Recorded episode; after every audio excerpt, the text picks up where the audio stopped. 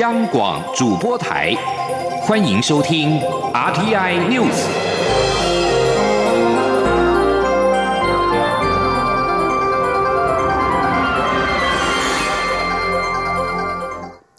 各位好，我是主播王玉伟，欢迎收听这节央广主播台提供给您的 RTI News。今天是二零二零年十一月十六号，新闻首先带您关注。东协、中国、日本、韩国、纽西兰、澳洲等十五国在十五号签署了区域全面经济伙伴关系协定 （RCEP）。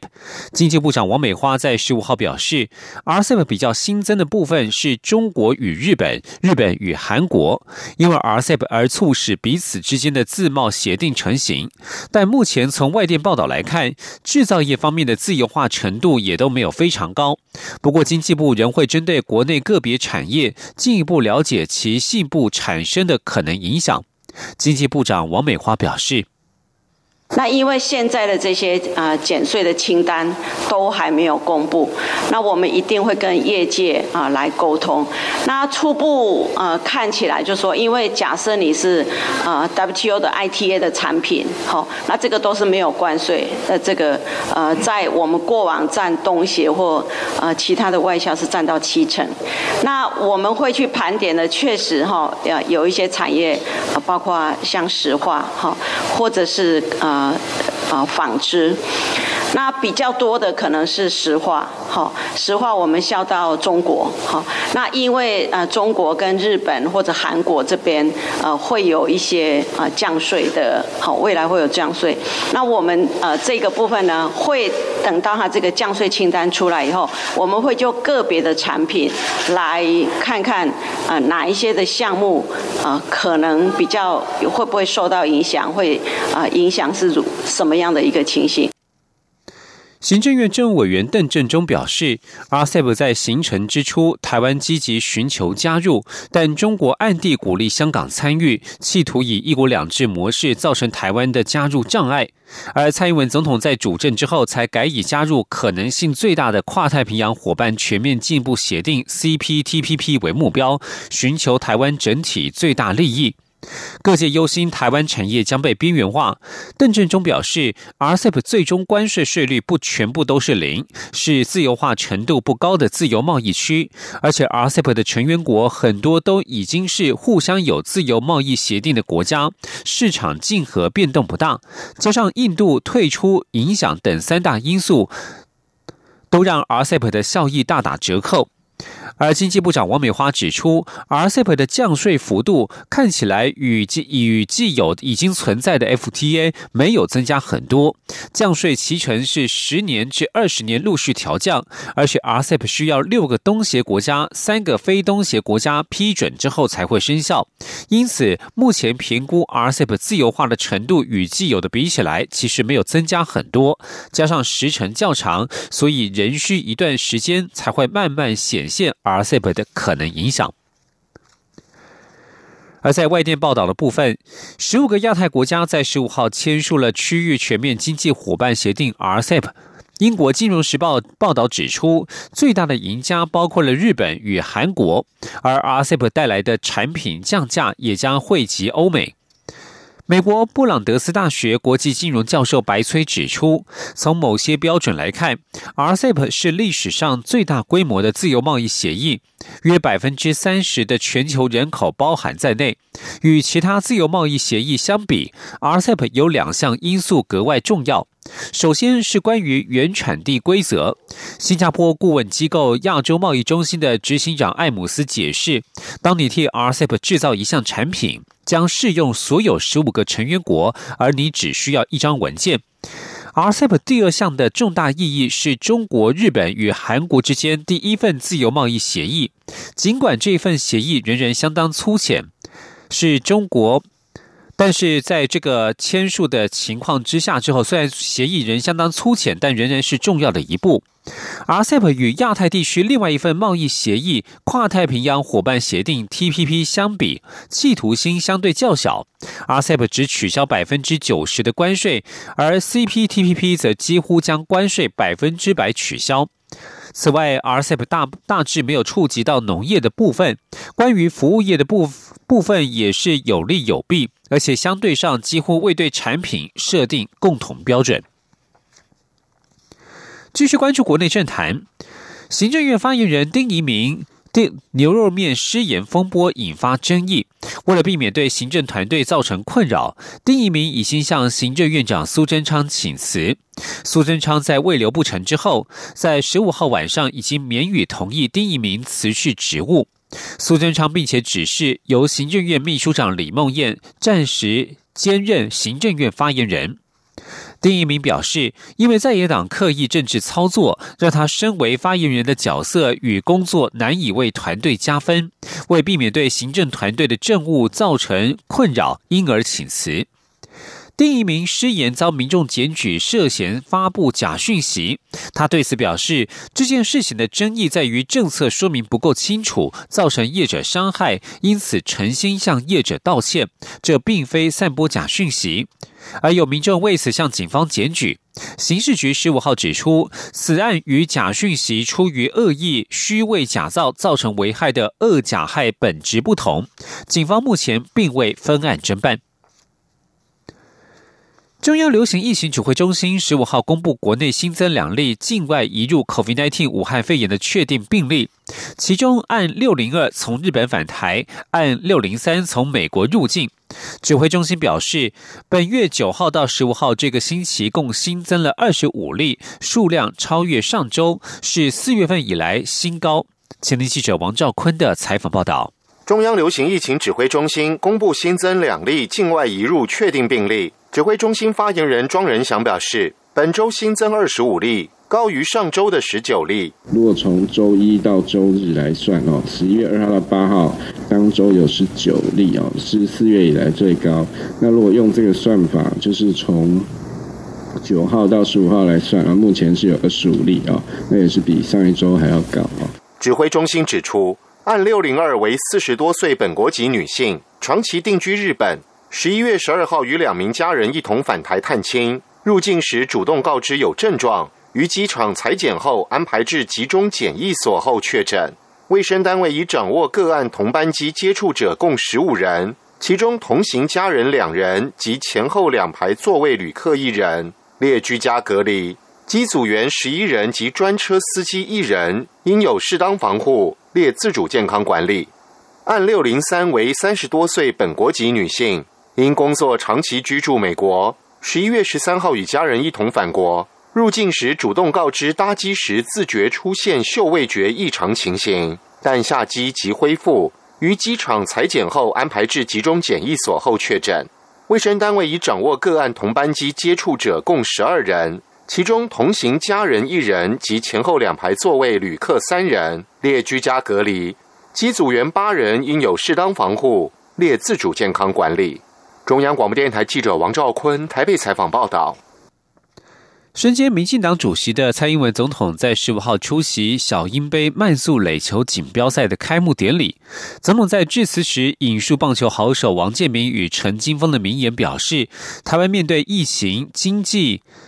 国际局势的挑战，只要沉着冷静、保持信心，一球一球的去投，就可以发挥最好的实力。前天记者王兆坤的采访报道。民进党主席蔡英文总统上午出席小鹰杯慢速垒球锦标赛开幕典礼。总统致辞表示，小鹰杯垒球赛迈入第八届，在充满挑战的今年，仍能继续举办，让大家快乐打球、欢喜聚会，一切都是因为台湾防疫的成功。这个成绩值得大家共同来珍惜。总统指出，棒球与垒球比赛一样，好的成绩不是一两位球员的功劳。而是包括球员、教练、啦啦队发挥团队精神才能达成。他说：“像王建民就说过，一球一球的投。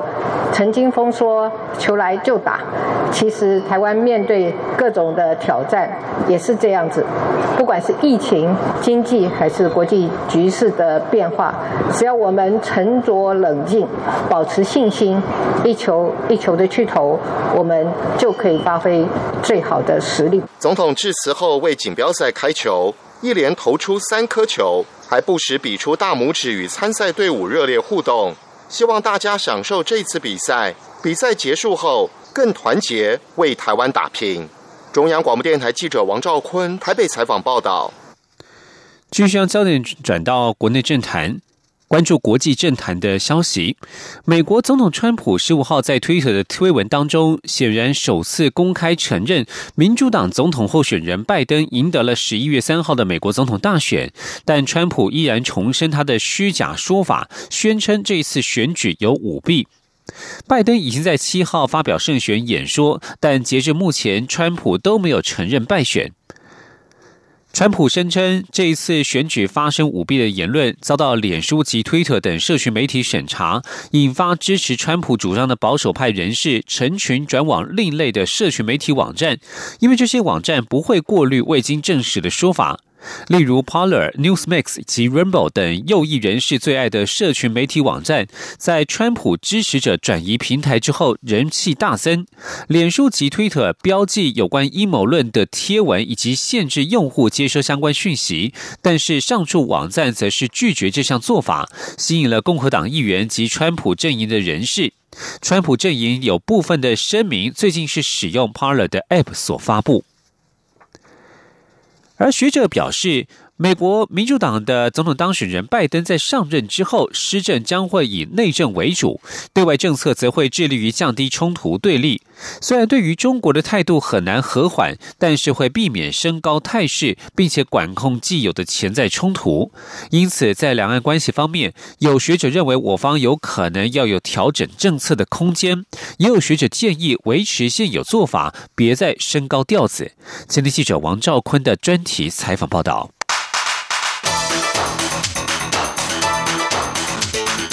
专题报道：美国总统选举大致底定，许多主要国家领袖都已恭贺拜登当选。拜登团队也开始进行执政的准备。官网列出四项优先事项，分别是新冠疫情、经济复苏、种族平等、气候变迁。虽有欧洲政治人物高喊欢迎美国重返世界，但从上述优先事项来看，政治大学名誉教授丁树范解读，拜登上任后的前两年工作重点应是放在内政，对外方面就是想办法降低冲突或对抗。拜登政府未来若对外采取降低对抗的做法，是否意味着美中关系将趋向和缓？丁树范则表示，对中政策很难和缓，可是会设法让现存对立态势不要持续升高，并管控既有的潜在冲突。他说：“基本就是少少开辟没有必要的冲突战场，因为那会分散力量嘛。为了不分散处理内政的力量，丁树范以南海为例，虽然自由航行飞跃的政策不变，但美国以后有可能减少军舰巡弋南海的次数。同样的，虽然依旧不承认中国制造的人工岛屿及其所谓领海，但或许不会航行进入其十二海里，以避免升高冲突。”成功大学政治系教授周志杰表示，相较川普反中不反俄，拜登是反中也反俄。美国以后得同时对付北京与莫斯科，因此会让北京的压力稍微趋缓。由此角度来看，周志杰认为，拜登的对外政策较偏向斗智不斗气、逞凶不斗狠、围殴不单挑做法，会在一些必要的低政治性议题与中国合作，并重回多边场域。重新取信于盟友，用打群架的方式制约中共，符合拜登想要复苏经济的优先施政事项。同时又受台湾关注的多边场域，就是跨太平洋伙伴全面进步协定。淡江大学中国大陆研究所副教授李志强认为，美国未来将团结更多盟友，以多边力量给中国大陆更多压力，且手法会较为温和圆融。他说：“美中之间还是一个经济方面比较对抗的关系，可是呢，会相对可能会采取一些比较缓和的一些做法，比如说，可能他就重重返 TVB 这样的一个情况哈。一个专注内政、对中态度或许又较为缓和的美国新政府，台湾应如何应对？”周志杰认为，美中关系在结构矛盾不变，但互动方式趋缓的新局下。我方持续坚持一边倒的亲美仇中反统路线，高举反中旗手的角色，可能出现调整需要。另一方面，周志杰指出，对岸的武统呼声也可能趋缓，美中台三方出现或可互相减少折腾。各自多关注内部政治困局的契机，也就是说，美国的角色相对稳定化之后，两岸的起伏取决于两岸当局自身的作为，跟两岸内部政政治社会因素的分量会比较加重。换句话说，两岸出现彼此调整战术、脱虚向实哦的这个正向的氛围，也有可能有可能出现。丁树范也认为。在美中关系因会受到管控、对立态势不再升高情况下，台湾就比较不太能变成美中对抗的棋子。两岸的问题就只剩两岸自己要怎么处理了。他进一步分析，台湾承受的压力可能因此增加，所以政府应维持现有政策基调。丁树范说：“。”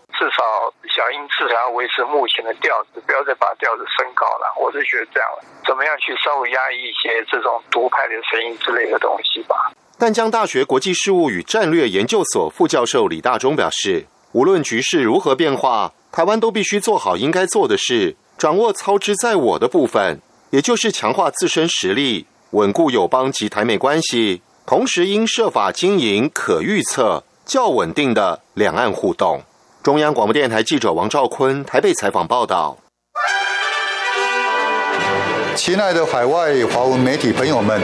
我是中华民国侨委员会委员长童振源。侨委会为鼓励海外华文媒体撰写有关台湾人在世界各地的努力与贡献，特别创设海外华文媒体报道大奖，规划平面、网络报道类、广播类两类各三个奖项。整件作品只要能展现海外华文报道的专业及深度，就有机会获得美金两千五百元的奖金。报名自即日起至十一月三十日止，相关资讯请上侨委会官网或脸书专业查询。让我们一起汇聚全球侨胞能量，让世界看见台湾。各位好，我是主播王玉伟，欢迎继续收听新闻。新北市长侯友谊十五号上午主持新北淡海轻轨第一期蓝海线的通车典礼。侯友谊表示，虽然只有短短的三站，但是串联淡水捷运加上淡江大桥，二零二四年将落成，渴望串接淡水，甚至整个台湾观光休闲产业的发展意义非凡。前天记者张昭伦的采访报道。新北淡海轻轨蓝海线秀号正式通车到渔人码头，即日起到十二月十四号，新增的台北海洋大学站、沙仑站、淡水渔人码头站区间，民众持电子票证可免费搭乘。十月十五号起收费后，红树林站到渔人码头站单程票价为三十元。新北市长侯友谊上午亲自主持通车典礼，交通部长林佳龙也应邀出席。胡友谊指出，第一期蓝海线通车虽然只有三站，但该线连接红树林站，可衔接淡水捷运线，同时民众搭乘时还可近距离眺望台湾海峡，欣赏沿途美景，无论通勤或观光都相当便捷。更重要是，所有建设都是国车国造，意义非凡。侯友谊说：“今天蓝海线第一期在完工，相信营运量定会不断的往上走，那不但可以带动在地。”就业跟就学，更重要是一条观光休闲的产业轨道。尤其我们这一条最主要的是国车国造。那未来我们新北的安康轻轨以及所有的这些规划的轻轨，也不会朝这个方向走。不仅如此，侯友谊表示，未来第二期南海线还将连接淡水站到淡水渔人码头站。加上二零二四淡江大桥将落成启用，渴望带动淡水甚至北台湾观光休闲产业发展。侯友谊也向林佳龙当面请托，强调未来配合淡江大桥落成，还有台北港与淡海新市镇建设发展规划中的八里轻轨，无论是轨道或公路建设，都必须相应配合，才能提供民众四通八达的交通往来。这些都需要交通部的大力协助。见证淡海轻轨蓝海线通车的交通部长林佳龙称赞，该轻轨就像移动城堡，让民众沿途就可看到美丽的台湾海峡，让整个台北地区市民更方便来到淡水旅游。未来丹江大桥通车后，不只有助观光旅游产业，相信也能带来在地就业机会。林佳龙并盛赞侯友谊对于新北市的交通建设有非常完整的蓝图，同时交通部也有相关路网规划正在研究，交通部一定会配合地方政府一起努力。中国民台记者张昭伦台北采访报道。中央广播电台移动录音室系列讲座在十五号再度前往罗斯福路上一家俄罗斯餐厅，邀请秋光与熊宗惠两位俄罗斯文学相当有研究的夫妻档，以深入浅出的方式为听众带来一场难得的俄国文学飨宴。前天央广记者张昭伦的采访报道。中国电台十五号的移动录音室系列讲座《俄罗斯文学的冷冽与温润》，由央广俄语节目召集员玛莎主持，邀请到一专研俄国文学的樱桃园文化出版社创办人秋光，以及另一半同样从事翻译，也在大学教授俄国文学的熊增慧，分享他们对于俄国文学作家以及文学译本的看法。两人从台湾读者较为熟悉的十九世纪俄国文豪，如契科夫、卢斯托耶夫斯基、屠格涅夫、托尔斯泰，一路谈到二十世纪百年代的文学作家，以及近年在台湾掀起轰动的《夜巡者》系列俄国奇幻文学作品。深入浅出畅谈作品与作家写作的特色，以及身为翻译者应该如何寻找连接现代的新观点，重新翻译经典。邱广说：“文学对我来说是一个很启发我多元面向的一个对现实的一种观察啊，非常多元面向。比如说杜索耶斯基，对我来说最重要的大概是八个字，就是认识自己，认清现实。”比如说契诃夫对我来说啊，他就是要从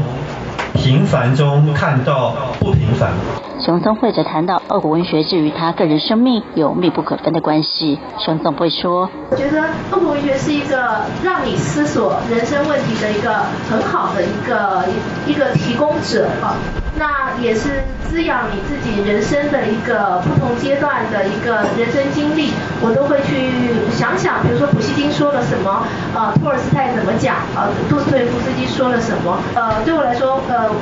文学是人生中一个酸甜苦辣的一种，包含了我的回忆，啊，一个不可或缺的一个成分。两位长者也透过他们旅游俄罗斯的照片，分享俄国文学作品中出现的场景或角色与背后有趣的故事。也有听众提问，关于俄罗斯与欧洲千丝万缕的关系如何反映在俄国文学，以及俄国的报道文学、奇幻文学发展近况，让听众仿佛上了一堂精彩的俄国文学通识课程。中国电台记者张超伦台北采访报道。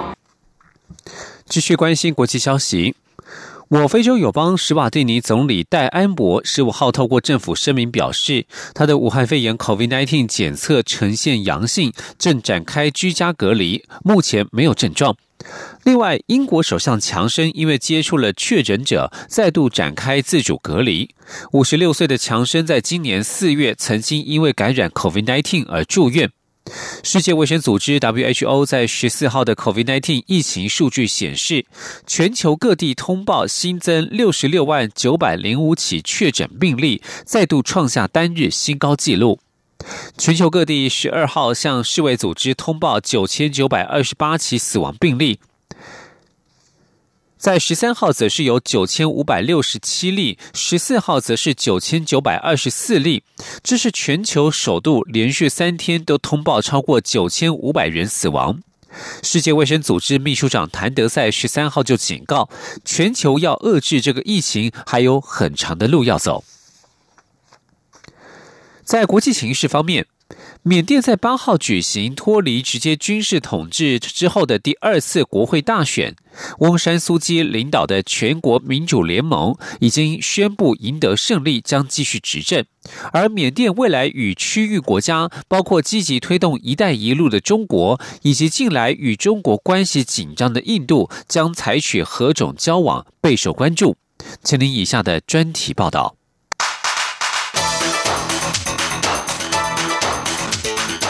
专题报道。由翁山苏基所领导的缅甸执政党全国民主联盟，在八日的大选之后，已经宣布胜选，将继续执政。这对缅甸的重要盟邦中国来说是个乐见的结果。然而，缅甸对未来的对中关系发展也并非毫无戒心。缅甸在二零一五年的首次历史大选之后，翁山书记所领导的新政府刚脱离军政府统治。百废待举，中国把握时机加强对缅投资，并在二零一八年签订“一带一路”倡议中的中缅经济走廊协定后，缅甸更成为中国在区域的坚实合作伙伴。缅甸在军政府统治时期和中国的关系密切。不过，登盛政府于二零一一年带领该国走上改革道路，迎来美国为首的西方世界解除制裁之后，便致力修补和西方国家的关系，让中国在缅甸的优势受到挑战。尤其中国在缅甸境内的开发计划引发地方强烈反对，登盛政府因而下令停工，也导致两国关系曾经一度冷却。然而，翁山书记上台之后，中国对缅甸的投资再度让两国关系热络。此外，二零一七年罗兴亚危机爆发，受到国际社会强烈质疑和谴责的翁山书记政府，在中国与国际舞台未知喉舌之下，使缅中关系升温。广西民族大学东盟学院缅甸研究中心主任廖春勇说：“罗兴亚危机爆发之后，中国不仅在包括联合国安理会等多个国际组织支持缅甸行使国家主权。”更竭尽所能扩大对缅甸的经济援助，而在国际社会中得到中国相挺的缅甸，也对中国的南海主权伸索给予支持。廖春勇补充说：“正是这些对彼此国家利益的互相支持，大为提升了中缅关系。”然而，由于在爆发洛辛亚危机的洛开邦传出中国所支持的地方武装叛军和缅军爆发冲突，也为缅中关系埋下变数。在国际社会认定。缅甸军方对洛开邦的少数民族罗兴亚穆斯林犯下种族清洗罪之际，缅甸和洛开邦要求更大自治权的反叛组织洛开军之间的战事也持续升温。根据数家印度媒体报道，向洛开军提供精良武器的正是中国。今日《印度报》引述消息人士指出，洛开军在中国的支持下重新占据印缅边境区域，也对印度的在缅投资带来安全疑虑。在这个发展之下，尽管缅甸乐见中国的投资，但也对中国对境内日增的影响力感到警觉，因而准备适时和印度在军事和安全上合作结盟，以平衡中国的影响。而新德里当局也已经做好准备回应缅甸的需求。印度上个月在外交部次长希林格拉和陆军参谋长纳拉瓦尼访问缅甸之后，继续展现对其的国防支持，向缅甸售出一艘攻击潜舰。这是印度向他国提供的第一艘潜舰，也成为缅甸的首艘潜舰。不过，印度金德尔全球大学东南亚研究中心执行主任基普根指出，缅甸加强与印度的合作，不该被视作这是试图和北京当局保持距离。对缅甸这个发展中国家来说，重要的是拥抱和国际社会合作的机会。前印度驻缅大使巴蒂亚则表示，试试平衡中印这两个大邻国的力量，一向是缅甸的立场和策略。而印度提供了缅甸一个不受中国主宰的机会。以上专题由央广编译，张雅涵撰稿播报。谢谢收听。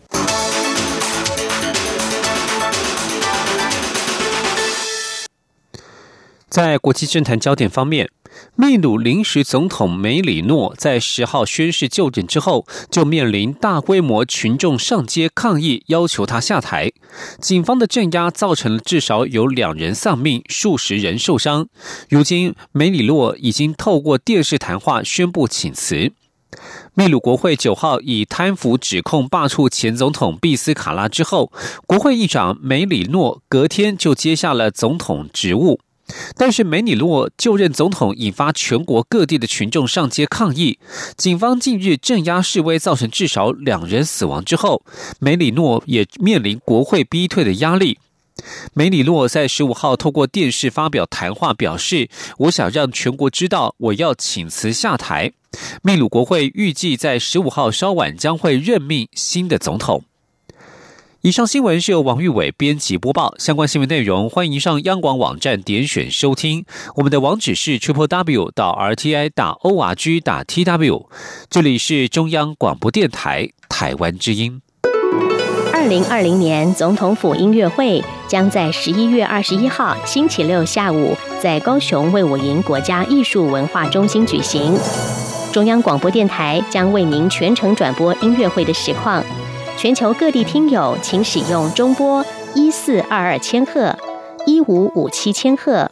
短波九四零零千赫、九七零零千赫、一一八四零千赫、一一九二五千赫以及一二零二零千赫收听。也欢迎您上央广网站同步收看。央广的网址是 triple w 点 r t i 点 o r g 点 t w。